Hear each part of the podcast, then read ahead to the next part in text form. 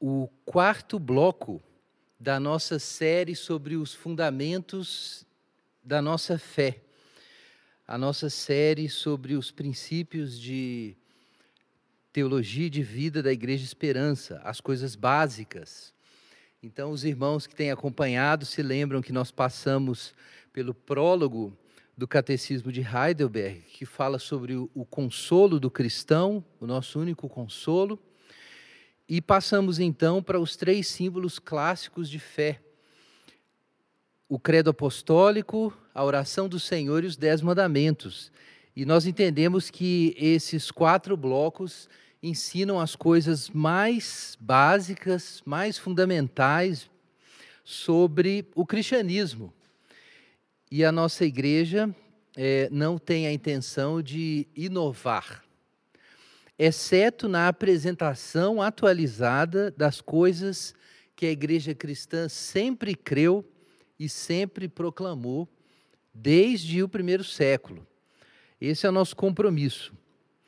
Então, nós chegamos ao nosso quarto bloco, irmãos, os Dez Mandamentos, a lei do Senhor. Esse é nosso assunto. E eu vou começar com a abertura hoje, falando sobre o sentido da lei de Deus, sobre lei e liberdade. E depois nós vamos prosseguir com o exame de cada um dos Dez Mandamentos. E eu creio que vai ser um estudo muito rico nas próximas semanas inclusive diante dos desafios que a gente tem para obedecer à lei de Deus onde nós estamos, especialmente nas nossas casas, durante a pandemia, que tornou muitas coisas mais complicadas. Mas antes da gente fazer a nossa leitura, dentro desse nosso tema, a lei da liberdade, eu quero lembrar essas palavras do teólogo cristão medieval Tomás de Aquino, que a gente repetiu na abertura de cada bloco, ou melhor, dos três últimos, porque elas refletem muito bem o consenso da igreja cristã. Por que a igreja escolheu o credo, a oração de Jesus e os dez mandamentos como base para a catequese, para a formação cristã? Então, diz o seguinte, esse teólogo cristão: Três coisas são necessárias ao homem para a salvação: o conhecimento do que devemos crer, o conhecimento do que devemos desejar e o conhecimento do que devemos fazer. O primeiro é ensinado no Credo, em que se transmite o conhecimento dos artigos de fé. O segundo, na oração dominical. E o terceiro, na lei. Então, eu gosto muito dessa, dessa síntese. Alguém pode dizer que a gente precisa ser mais específico sobre o que é necessário crer para a salvação. O Catecismo de Heidelberg e o prólogo do Catecismo em particular destacam bastante a importância de nós termos apenas em Jesus o nosso consolo e de nós entendermos a profundidade dos nossos pecados, da nossa queda, para nós podermos compreender é, quão grande é a salvação que o Senhor trouxe para nós. Então, é, eu não quero dizer que Tomás de Aquino disse tudo que era necessário para a gente compreender, mas ele disse o que são as coisas fundamentais. E saber o que nós devemos crer é o que a gente chama de ortodoxia. Saber como devemos desejar e a nossa vida afetiva e como ela deve ser colocada diante de Deus, isso é o, é o que devemos desejar e estar no, no, na oração do Senhor, é a ortopatia é, são as paixões corretas, né? Ortodoxia são as crenças corretas. É, ortopatia são as paixões corretas. E isso tem muito a ver com a oração, como nós vimos, com o que você deseja, o que você busca de Deus, o que você quer. E por último, nós temos a ortopraxia, que é como viver, que é a prática. E isso aponta para a lei do Senhor, que ilumina o nosso caminho. Então, esse fundamento para o discipulado, para a formação cristã, é muito importante, meu irmão. Sem passar por essas coisas, a gente ainda não chegou no cristianismo. A gente ainda está se aproximando. Mas o nosso tema, então, no quarto bloco agora, é a lei da liberdade. E nós vamos ler dois trechos da Escritura. Nós não vamos expor todos os versos, mas a gente vai fazer uma leitura um pouco mais longa para os irmãos terem contexto. Abra sua Bíblia em Deuteronômio.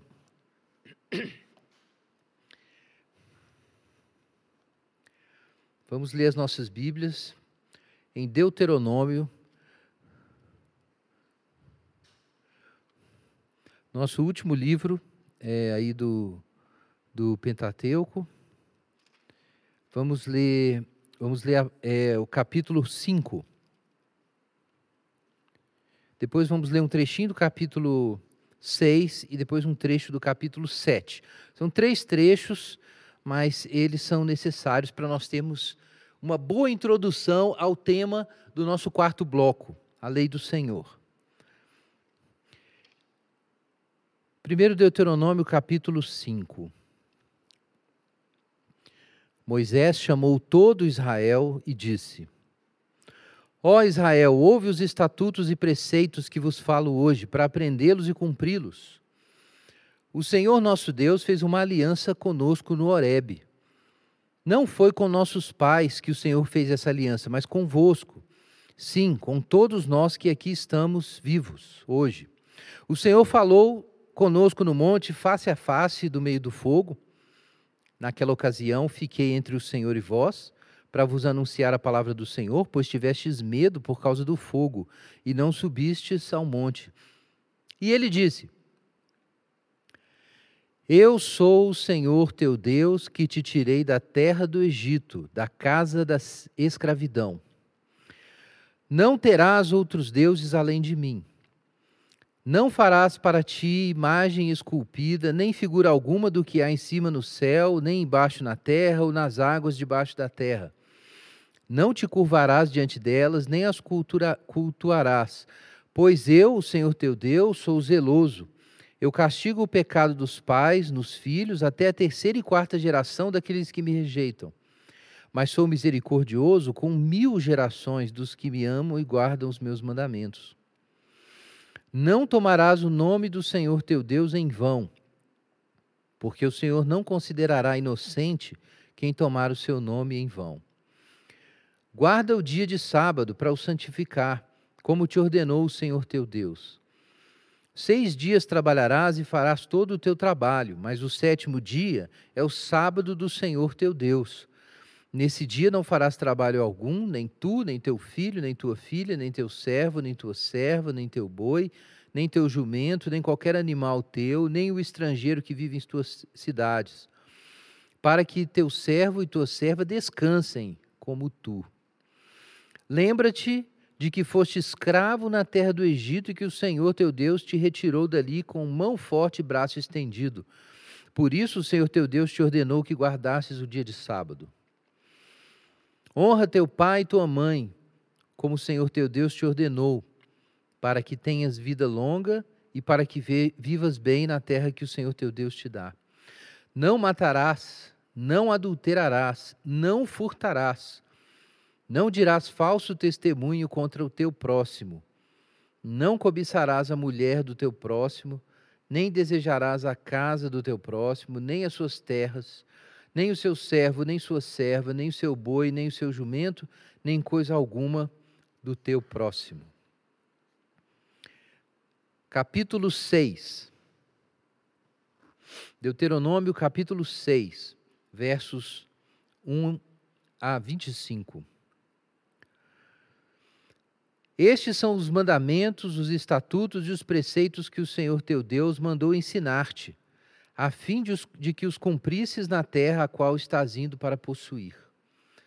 Para que temas o Senhor teu Deus e guardes todos os seus estatutos e mandamentos que eu te ordeno, tu, teu filho e o filho do teu filho, todos os dias da tua vida, e para que os teus dias se prolonguem.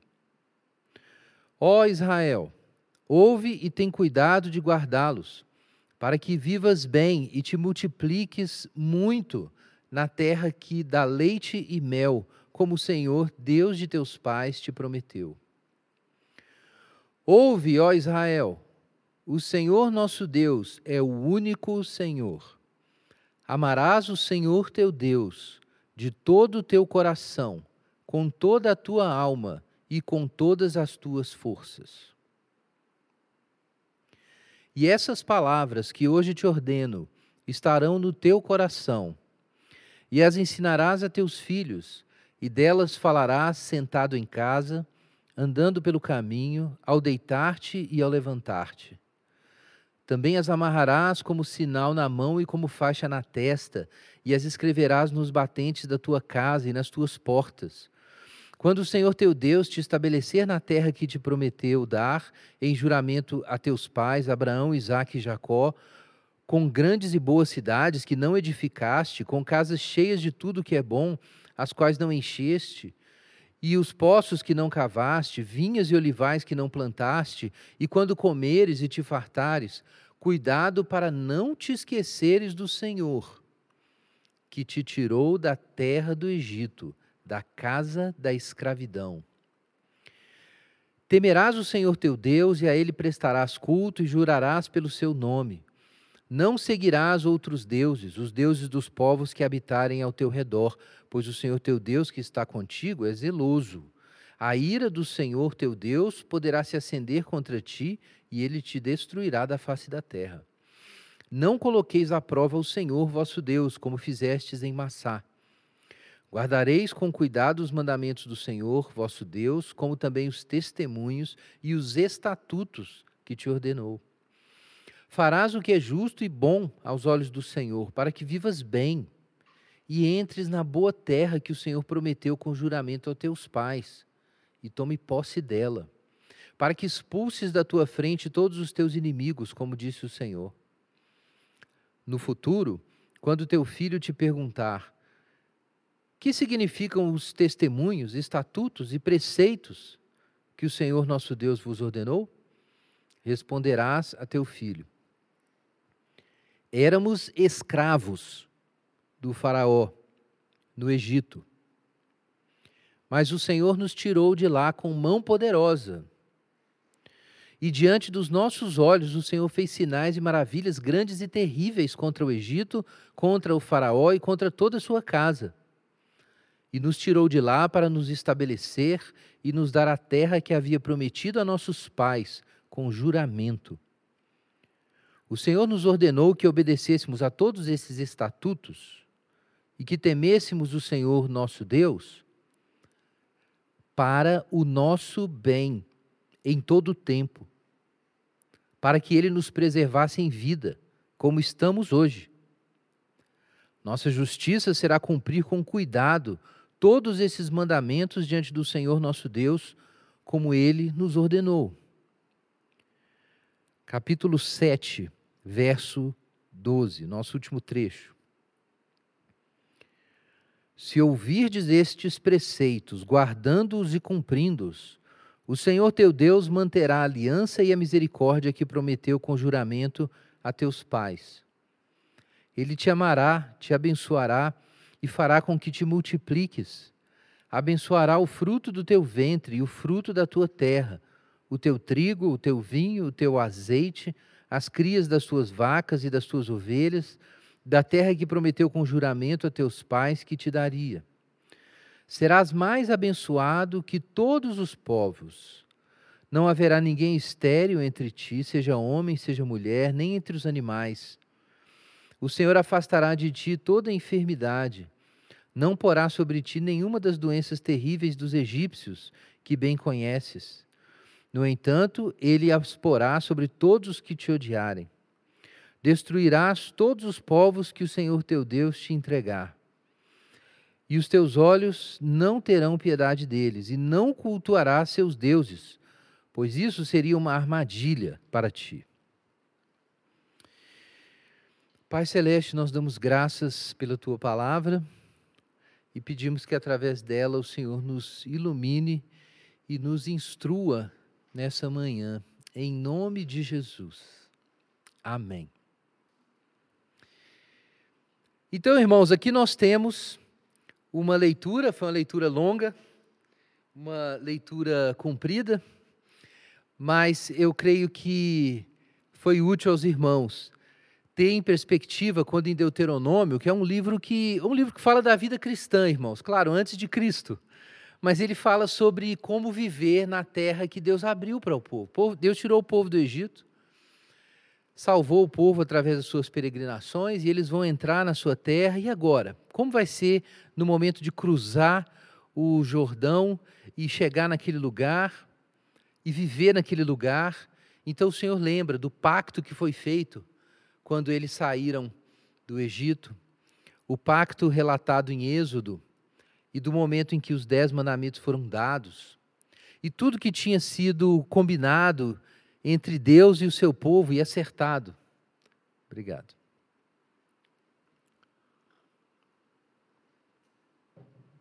Deus fez uma aliança com o seu povo.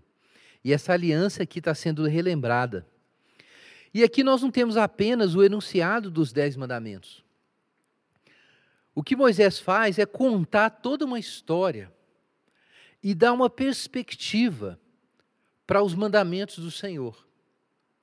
E nós não compreendemos bem os Dez Mandamentos, que é o assunto das nossas próximas semanas, das próximas dez semanas, a partir do próximo domingo,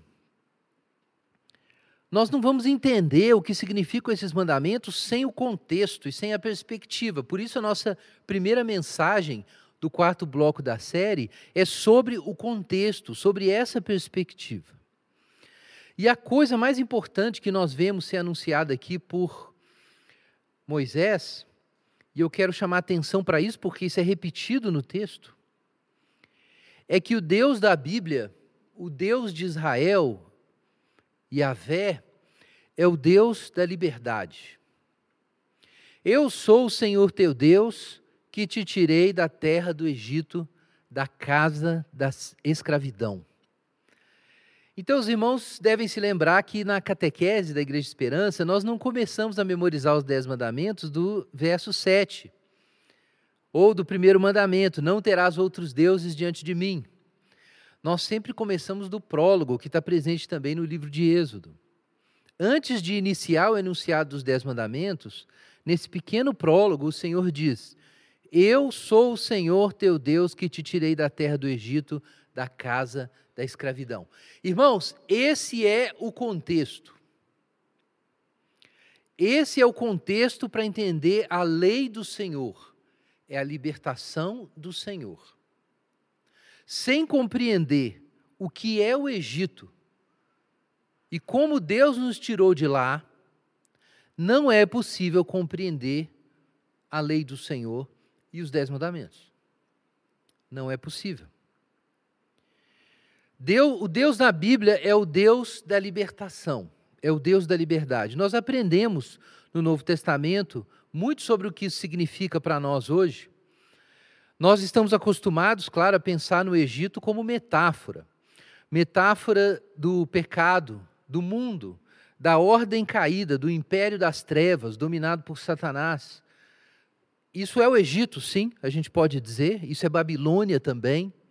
Existe mais de uma imagem na Bíblia para descrever esse, essa prisão em que nós nos encontramos é, sem a graça, em que a nossa mente está presa ao pecado, está enganada, que nós estamos iludidos. Não é à toa que se chama de império das trevas, é porque ninguém enxerga nada lá.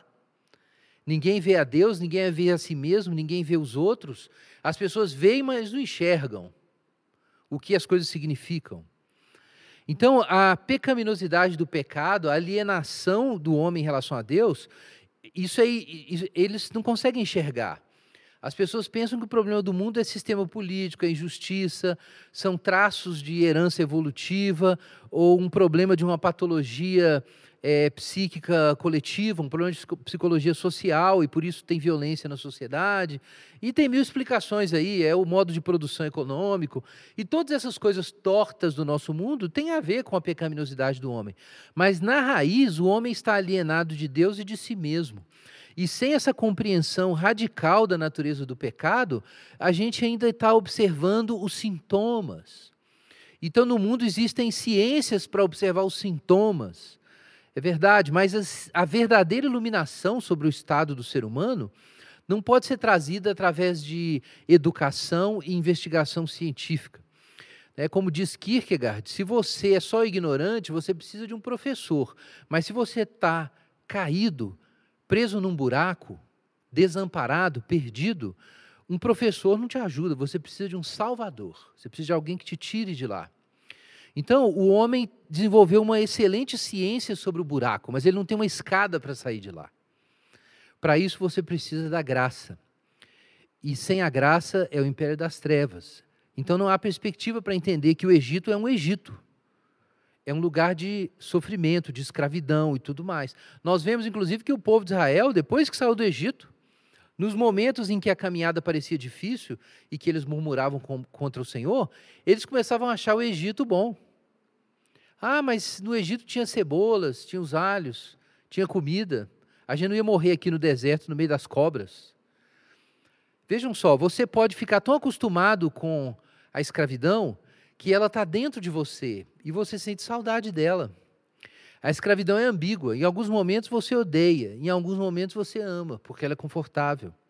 E sem perspectiva, mesmo sendo liberto por Deus do Egito, você pode querer voltar. Então, esse é o efeito do mundo. Nós temos que estar no mundo, porque o Senhor não mandou a gente escapar, mas nós não podemos pertencer ao mundo. Mas é difícil muitas vezes. Porque a memória do, das cebolas e dos alhos é muito poderosa. E tem hora que o costume da escravidão, o costume da opressão, o costume do vício parece confortável, como se fosse o ventre da mãe. E aí você quer sempre voltar para aquele estado primitivo, que é o estado do ímpio, que ainda não entendeu que ele está alienado de Deus e que ele é a causa do seu próprio sofrimento, da sua infelicidade, do seu ódio e tudo mais. Ele acha que isso veio apenas de fora. A gente sabe que isso não é verdade. A gente sabe porque houve um homem que atravessou para o outro lado, chegou em Canaã e ele nos anunciou a verdade do lado de lá. E esse é Jesus. Jesus viveu sua vida inteira como o verdadeiro israelita, como filho de Davi, perfeito, e ele pode dar testemunho de que você não pode justificar a sua maldade dizendo que os outros, mal, os outros foram maus com você. Porque Jesus venceu o mundo sendo bom e amando a Deus e aos seus até o fim. A derrota que Jesus fez do pecado desmascarou para sempre o Egito e os nossos Egitos interiores, nos quais a gente quer se agarrar, justificando a nossa pecaminosidade com a culpa dos outros, como Adão fez desde o início com Eva. Irmãos, o Egito é atraente. Então a gente precisa se lembrar do que Deus fez e do que Deus propõe adiante de nós. E aqui a gente tem aqui em Deuteronômio exatamente isso. Olha, vocês saíram de lá, do Egito, e vocês estão entrando aqui na terra prometida. E a lei é necessária para vocês fazerem a transição, é isso que Deus está falando, através de Moisés. A lei é parte de uma transição da escravidão para a liberdade.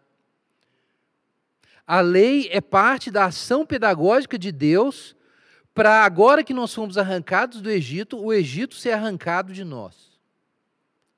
É para isso que serve a lei do Senhor. O tema da libertação está lá no Novo Testamento. Quando Jesus pregou na sinagoga de Nazaré, ele citou Isaías 61, Está lá em Lucas 4 isso. Ele veio proclamar libertação aos cativos e pôr em liberdade os oprimidos. Isaías fala que ele veio libertar os que estão presos e anunciar liberdade aos cativos. Então, a mensagem do Senhor é uma mensagem de liberdade, é uma mensagem de libertação. É, eu disse que o Egito é um símbolo de, do império das trevas, que é uma coisa ampla, nós entendemos hoje. O Império das Trevas não é só um governo específico, como o Egito naquela época. É todo o sistema de vida que o ser humano constrói como se Deus não existisse. É o princípio de Babel. Dominado por Satanás, homens poderosos constroem sistemas nos quais eles podem viver alienados de Deus sem se lembrar de que eles vão ter que acertar contas. E aí eles vão levando a vida. Isso é o império das trevas. É um sistema de engano, obviamente, para esse sistema funcionar, tem que escravizar muita gente. E a escravidão se dá por várias formas, pode se dar por vícios, por ideologias, pode ser escravidão literal, né? pode ser um sistema como o sistema do Império Romano, que era um império do medo, do controle, da vontade de poder. E Jesus nos libertou daquele Egito, assim como é, Deus libertou Israel desse Egito. É claro que, no caso da libertação em Êxodo, e isso será assunto para o futuro aqui na nossa igreja, foi uma libertação não apenas religiosa, mas também política, porque eles estavam no Egito e não podiam adorar Israel, é, o Deus de Israel. E o que, que Deus faz? Deus diz em Êxodo que ele ia humilhar os deuses do Egito. Deus humilhou os deuses do Egito por quê? Porque todo o império das trevas está baseado numa falsa adoração. Era um sistema político que oprimia Israel? Sim, mas ele era baseado em falsos deuses que legitimavam aquilo. Então Deus envia dez pragas, parte os ídolos do Egito, envergonha os deuses do Egito e assim quebra o controle político do Egito sobre Israel. E aí Israel sai. E essas coisas estão ligadas. Isso é o que Jesus fez. Tem gente que acha que a libertação de Jesus foi só interior. Não foi, não. Quando Jesus ressuscita dos mortos, ele quebrou o domínio da religião farisaica e do Império Romano sobre as consciências. E isso gerou um processo que não parou mais, dos seres humanos entenderem que nenhum poder pode agir de forma autônoma, pode ser tirânico, e que nenhum cristão tem que ficar escravo de nenhum poder desse. Porque na fé e por meio de Jesus, nós já estamos todos diante de Deus. Isso é um assunto para outro momento, mas isso foi tão impactante, irmãos, que isso alterou a organização política do mundo. Isso não significa que o mundo está politicamente redimido. Jesus tem que voltar para que todos os reinos da terra se ajoelhem e beijem o filho, como diz o Salmo 2, o grande salmo messiânico. Por enquanto, os reis da terra estão sendo advertidos, porque o filho de Deus já venceu os mortos e o poder deles já foi quebrado.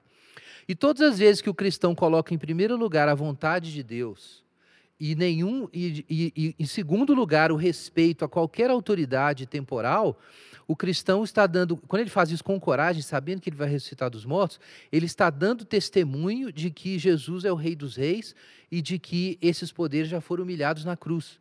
Cada vez que os cristãos morriam derrotados no Coliseu, o reino de Jesus era confirmado.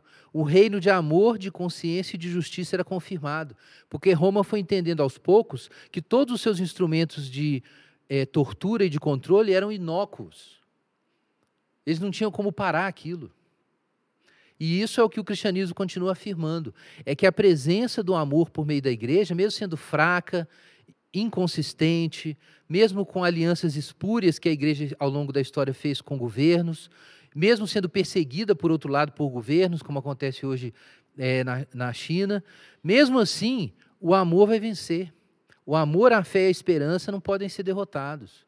Os reinos vão vir e vão desaparecer, mas o amor, a fé e a esperança não vão, porque eles pertencem à nova criação, eles são bens eternos, eles são a vitória do Messias sobre os poderes criados. Então, é, a gente anuncia isso também, mas é claro que é diferente. Né? Os judeus estavam lembrando ali de um, de um conflito muito evidentemente político. Né? E quando eles são libertados do Egito. Isso para nós tem um significado mais amplo. É uma libertação do poder dos demônios, do poder dos ídolos, do poder do pecado, do sistema, do sistema em geral, da escravidão aos projetos de felicidade da sociedade de consumo ou da sociedade de hiperconsumo. Tudo isso é o nosso êxodo. Nós entendemos, por exemplo, que felicidade não tem nada a ver com o que a cultura terapêutica diz que é felicidade. Isso é parte do nosso êxodo. É um êxodo espiritual, moral e existencial que acaba virando um êxodo prático. Porque aí a gente começa a organizar nosso calendário, a, nossa semana, o ano, os dias, os, o dinheiro, é, as, as afeições, os projetos começam a organizar de outro jeito. E a gente acaba isso, claro, gerando conflitos, né? Mas isso é esperado. Né? A gente vai ficar em conflito com o mundo, porque a gente vai ter um ritmo e um modo de organizar a vida que tem outro rei. Mesmo que a gente ainda esteja morando aqui, né? Mas esse é o ponto. É que nós somos testemunhas é, do novo reino. Sinais de um novo reino. Ainda dentro desse reino, mas sinalizando o próximo. Então, gente, o Deus da Bíblia é um Deus da liberdade, então o povo é um povo da liberdade. A gente é o povo que foi arrancado do Egito. Então nós temos que sinalizar isso para o mundo. Mas aqui em Deuteronômio, já em Êxodo a gente vê isso, mas aqui é bem claro. A liberdade que o Senhor propõe, irmãos, é uma lei. A liberdade não é um vácuo. Liberdade não é você ter nada diante de si. Liberdade é uma forma, é uma potência de vida, é um modo definido de existir no mundo e não o possível, a indefinição, o vazio. a indeterminação. É claro que, num sentido negativo, a gente pode dizer que isso é liberdade. A gente chama isso de liberdade negativa. Eu não ter restrições e poder fazer o que eu quiser. Um adulto tem uma liberdade que uma criança não tem.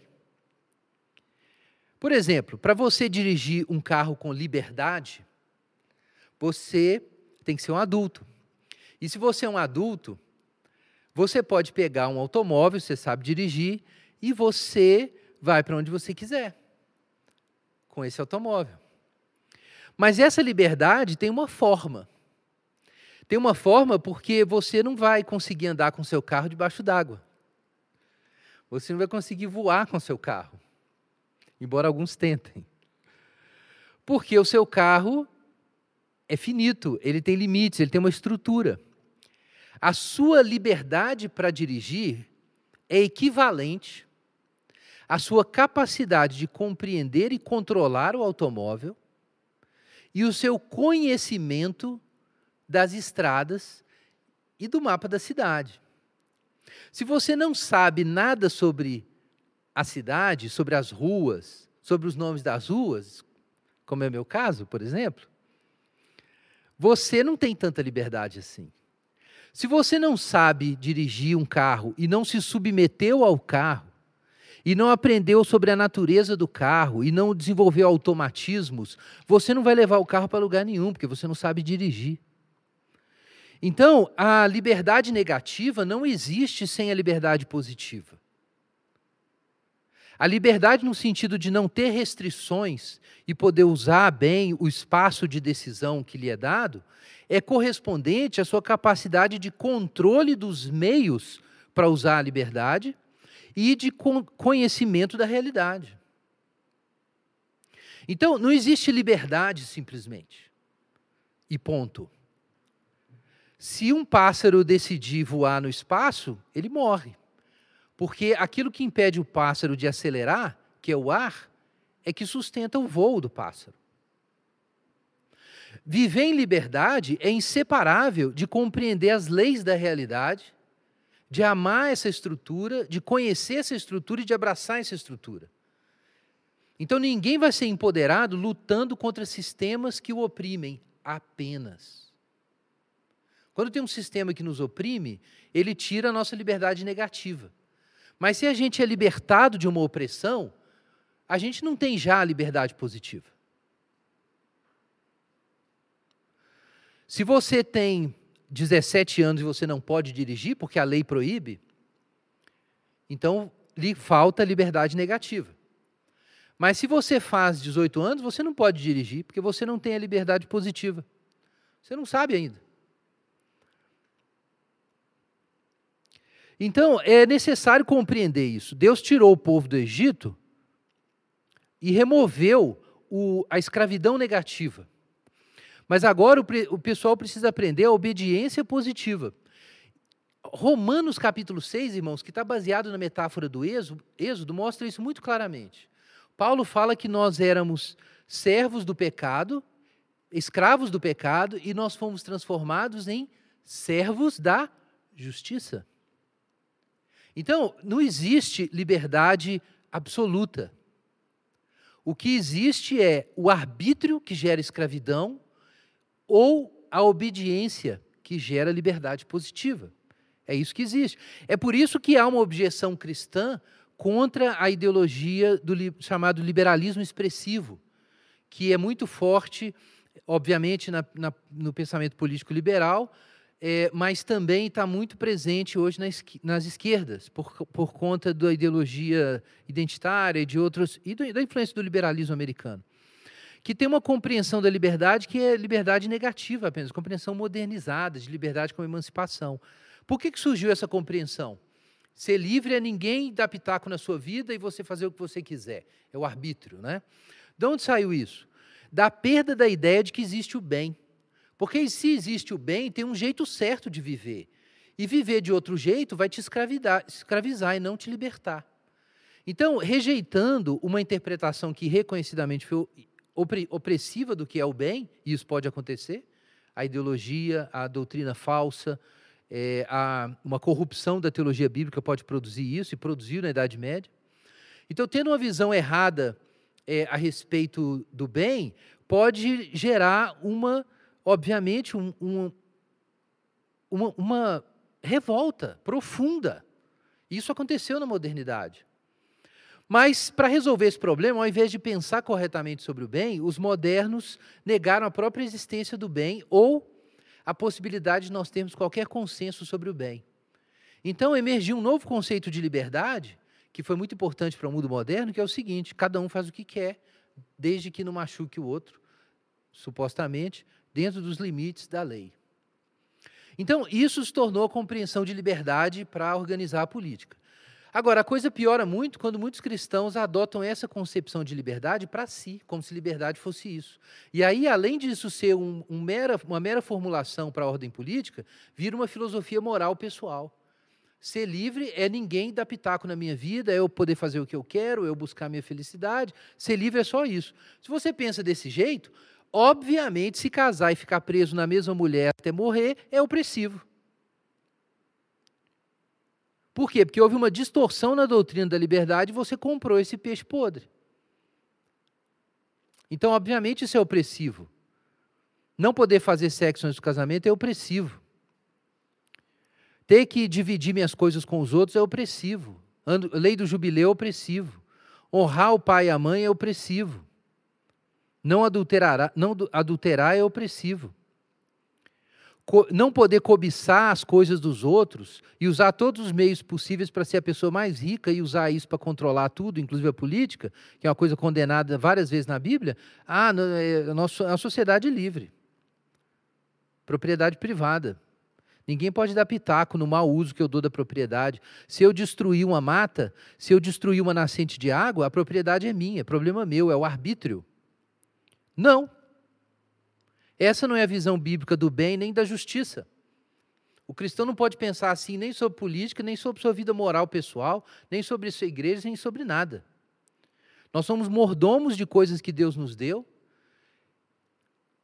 Ah, existe uma destinação universal da terra. Isso era tão forte na Bíblia que se alguém é, perdesse tudo que tinha e se tornasse servo por um tempo em Israel por conta disso, e alguém ficasse muito rico e tivesse muitas propriedades, muitos servos, quando desse lá o ano do jubileu, ele tinha que libertar todo mundo. E as terras tinham que voltar para as famílias originais. Comunismo está na Bíblia. Até a propriedade privada é relativa, não é absoluta, não, na Bíblia. Embora, obviamente, ela seja verdadeira, senão não tá, estaria escrito aqui, não furtarás, mas isso aqui é assunto para outro sermão. Desculpa o spoiler. Então, irmãos, é, existe uma forma para a liberdade. E o que Deus está querendo dizer para Israel é o seguinte: olha, se vocês entrarem no Egito, perdão, em Canaã, e vocês não souberem a forma da liberdade, a potência da liberdade, a positividade da liberdade, que é, é, um, é um caráter, é uma natureza, é uma habilidade, é uma capacidade criativa de fazer coisas, não é um não ser, um vazio, é um ser. Se vocês não entenderem isso, vocês vão transformar Canaã em outro Egito. E eu vou vir com as dez pragas do Egito lá para vocês em Canaã. Então vocês têm que aprender a ser outras pessoas. Você não vai sair do Egito e viver em Canaã como egípcio, como escravo. Porque não vai funcionar. Então a lei é para garantir que a liberdade que Deus trouxe seja preservada. O que, que preserva a liberdade negativa, que é o meu poder de escolha?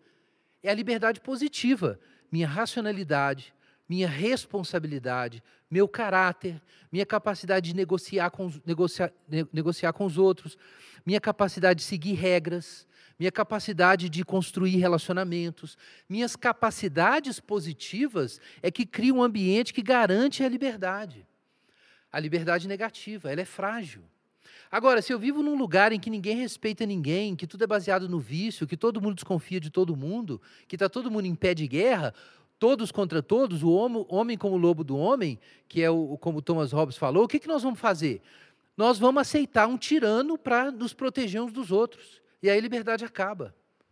É assim que a liberdade acaba. A gente não sabe usar, a gente não sabe negociar, não conversa com ninguém, briga com todo mundo. O que, que acontece? Começam a surgir tiranias, autoritarismos. Porque se a gente não sabe usar, vai aparecer um espertinho para tomar controle do negócio.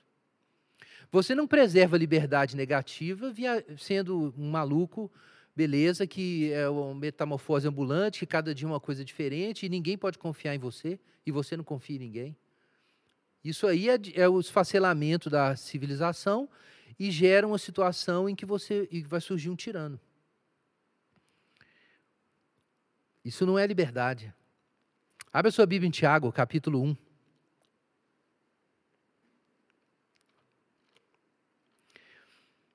Carta de Tiago. É a carta que muitos consideram a mais judaica é, ou talvez a mais judaico-palestiniana de todas. Né? É difícil competir com hebreus aqui, mas veja aí, Tiago, é, carta de Tiago, capítulo 1, versículo 23. Se alguém é ouvinte da palavra e não praticante, é semelhante a um homem que contempla o próprio rosto no espelho, porque ele se contempla, vai embora e esqueceu de como era. Entretanto, aquele que atenta bem para a lei perfeita, a lei da liberdade, e nela persevera, não sendo ouvinte esquecido, mas praticante zeloso, será abençoado no que fizer. Essa expressão é sensacional. E eu dou graças a Deus porque ela está na Bíblia. A lei da liberdade. A lei perfeita, a lei da liberdade. O Deus da Bíblia é o Deus da liberdade, mas a liberdade é uma lei. A liberdade é protegida por uma lei. Mas eu sei que a lei muitas vezes não parece libertadora. Nos momentos em que a gente não quer fazer a vontade de Deus, ela parece opressiva, difícil. Mais difícil do que realmente é. Eu não estou dizendo que muitas coisas não sejam realmente difíceis. Nós vamos nos lembrar que Jesus no Getsemane, pediu ao Senhor para passar o cálice, para ele não ter que tomar. Mas nada é mais difícil do que você voltar para o Egito. A lei pode não parecer libertadora, mas isso é uma questão, irmãos, de perspectiva. Sem telos, ou seja, sem entender por que, que a lei foi dada, não se compreende a liberdade. Por isso eu disse que o conceito de liberdade moderno foi destruído, perdão, o modelo antigo foi destruído e substituído pelo modelo moderno, porque a ideia de que existe um bem e um destino para a vida humana foi negada. No entanto, veja o que a Bíblia diz. Então a gente está em Deuteronômio, capítulo 6. Olha aí os versículos 2 e 3. Temas, para que temas o Senhor teu Deus e guarde seus estatutos, mandamentos que eu te ordeno, tu, teu filho, o filho do teu filho, e todos os dias da tua vida, e para, para que os seus dias se prolonguem. Israel, ouve, tem cuidado de guardá-los, para que vivas bem e te multipliques. Versículo 24, capítulo 6. O Senhor nos ordenou que obedecêssemos a todos os estatutos e temêssemos o Senhor nosso Deus, para o nosso bem em todo o tempo, para que nos preservasse em vida, como estamos hoje. Os versos 12 a 16 do capítulo 7, a mesma coisa, a gente já leu. Se você obedecer os mandamentos, o que vai acontecer? Você vai se multiplicar, vai ser abençoado, vai ter o seu trigo, o fruto da terra, o azeite, as crias das vacas, e vai ser mais abençoado que todo mundo, e não vai ter enfermidades e tudo mais. É claro que a gente sabe pelo Novo Testamento que a aplicação disso aqui está distendida entre o, o entre tempos, né? Esse, é, o tempo do, do início do cumprimento e o tempo da consumação. Isso aqui só vai ser pleno na ressurreição dos mortos. Assim, ainda assim, o ponto do texto é muito claro e continua valendo para nós hoje. Deus imaginou alguma coisa quando deu essa lei. Ele imaginou o nosso bem, irmãos. A lei foi dada para o nosso bem. Agora veja, se você não crê na bondade divina, você não vai aceitar a lei de Deus. Como que Deus escreve a lei de Deus, a sua lei no coração? A, profecia da nova aliança em Jeremias e Ezequiel diz isso. Que Deus ia tirar o coração de pedra, pôr o coração de carne ia colocar o Espírito, ia escrever as suas leis no nosso coração e fazer a gente cumprir os seus mandamentos. Irmãos, como que Deus escreve a sua lei no nosso coração? Ele nos dá o Espírito Santo para fazer a gente saber que o nosso Deus é bom. E aí a gente olha para a lei e de repente a lei deixa de ser um gesto opressivo e a gente vê o amor de Deus ali. E aí a gente acontece o salmo que está no Salmo 19 ou no Salmo 119. Você passa a ter prazer ali na lei do Senhor. Você se torna amigo da lei do Senhor. Paulo diz em Romanos 8 que é, a, a carne é inimiga da lei de Deus. A carne é inimiga da lei de Deus, mas o Espírito faz a gente virar amigo da vontade de Deus, amigo dos, dos estatutos do Senhor, amigo dos mandamentos do Senhor. Você passa a ter prazer neles a ponto do que diz lá em, no Salmo, que eles parecem o mel para você. Como que pode isso? Salmo 19 diz isso, que a, os estatutos, a lei do Senhor são como mel para a gente. Eles são doces. Eles são doces. Como os mandamentos do Senhor podem ser doces? Se nós crermos no amor do Senhor. Você tem que crer que Deus é bom. Se você não crer que Deus é bom, você não vai crer que a lei de Deus é boa. Você não vai crer que você vai ressuscitar dos mortos. E você não vai fazer a oração da ressurreição. Você vai achar que se sacrificar para fazer a vontade de Deus é o fim da linha.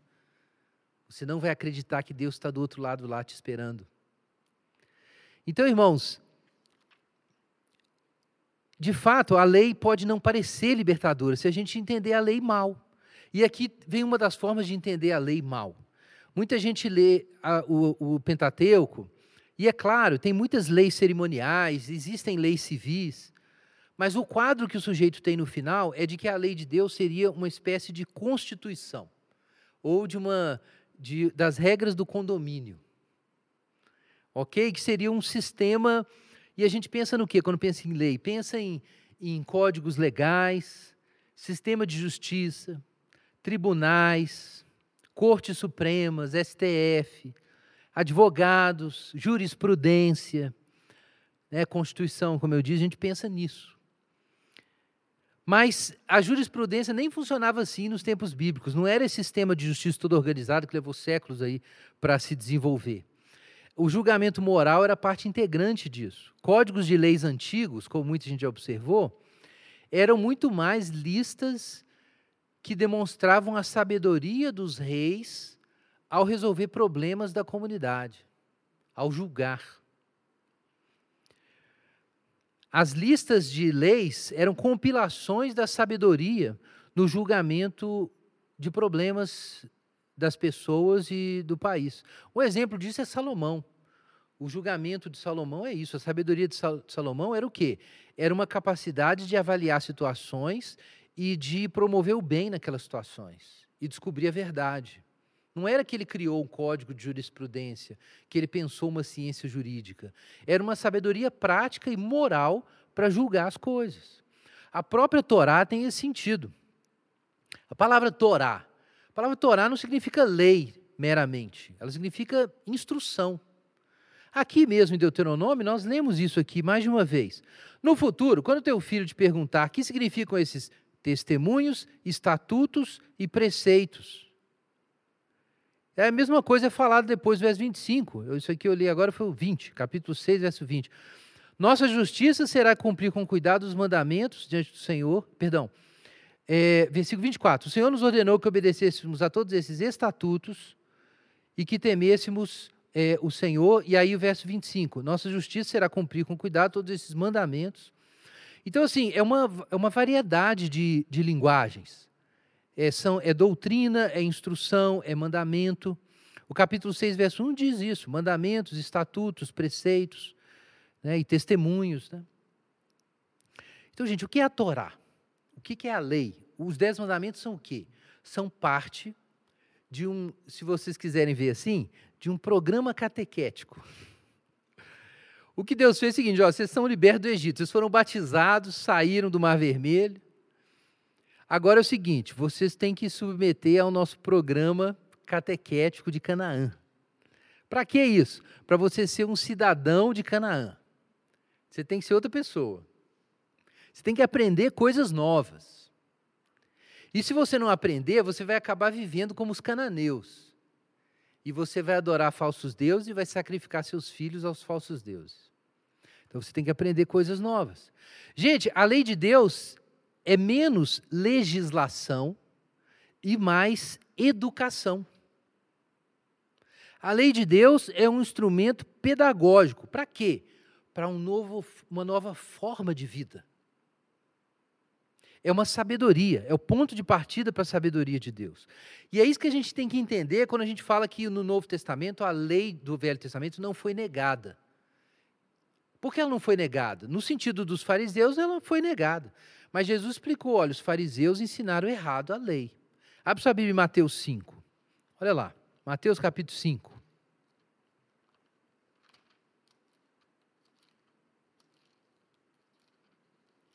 Mateus capítulo 5, verso 17. Veja aí na sua Bíblia. Não penseis que vim abolir a lei ou os profetas. Não vim abolir, mas cumprir. Pois em verdade vos digo: antes que o céu e a terra passem, de modo nenhum passará um só letra, um traço da lei até que tudo se cumpra. Que é importante desobedecer a um desses mandamentos, por menor que seja, assim ensinar aos homens, será chamado menor no reino do céu. Aquele, porém, que os cumprir e ensinar, será chamado grande no reino do céu. Pois eu vos digo que se a vossa justiça não superar a dos escribas e fariseus, de modo nenhum entrareis no reino dos céus. Então veja, Jesus reafirma a lei, mas ele deixa claro que, que a lei que ele vai ensinar e que tem que ser cumprida, não é isso que os fariseus e saduceus estavam ensinando, não, dos escribas e fariseus. Por quê, gente? Porque eles ensinavam a lei como um sistema de regrinhas ali, sem que houvesse uma adesão à bondade, ao amor de Deus, que é a verdadeira razão da lei. Ela era um código de regras e não uma sabedoria de vida. Tanto que Jesus depois tem que corrigir o que eles pensavam, né? Então, olha lá, ouvistes o que foi dito aos antigos, não matarás. Aí Jesus fala assim: vocês não entenderam, não basta não matar os outros.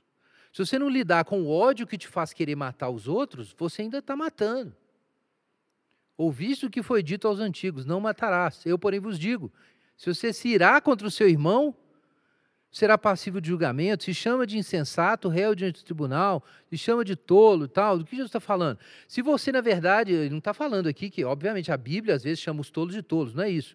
O que ele está falando é que você não pode usar nem as palavras com o propósito de destruir o irmão, porque aí você já está matando. O adultério é a mesma coisa.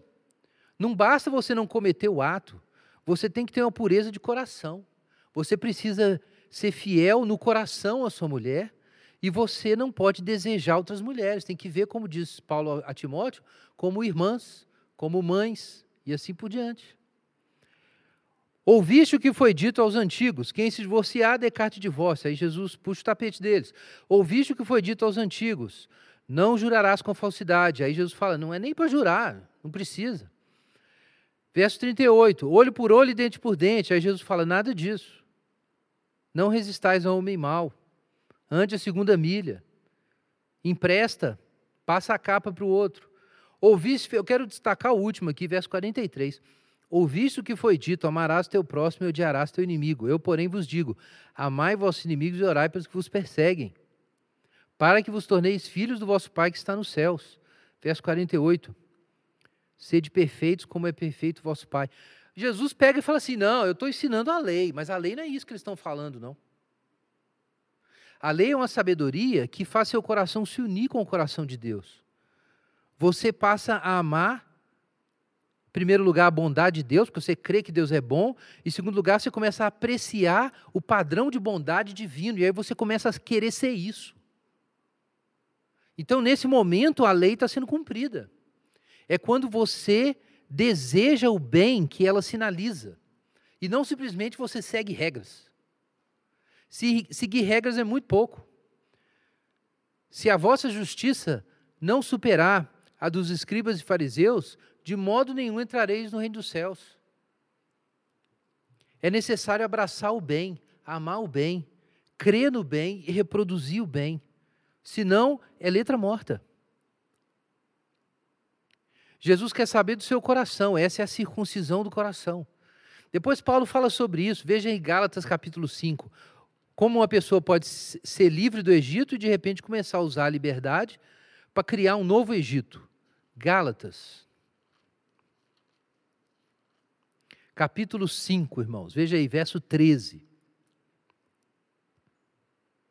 Gálatas 5, 13. É outro trecho sensacional. Irmãos, foste chamados para a liberdade. Graças a Deus, saímos do Egito. Mas não useis da liberdade como pretexto para a carne. Antes sede o quê? Servos uns dos outros, pelo amor. Então, você não sai da escravidão para ser o maluco beleza. Você sai da escravidão para o serviço. Mas esse serviço aqui é uma potência. É a força de querer e fazer o bem sempre.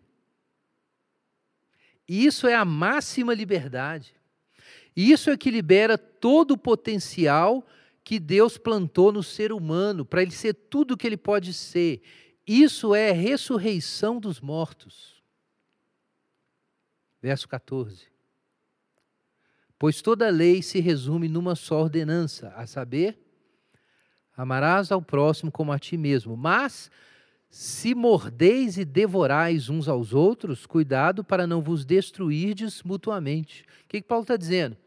Se vocês transformarem Canaã em Egito, as dez pragas vão vir de novo, em cima de vocês agora, não dos egípcios. Qual é a grande tentação do povo de Deus? E a gente está concluindo. Volta lá em Deuteronômio, no nosso trecho que a gente leu. Deuteronômio, capítulo 6, onde a gente estava.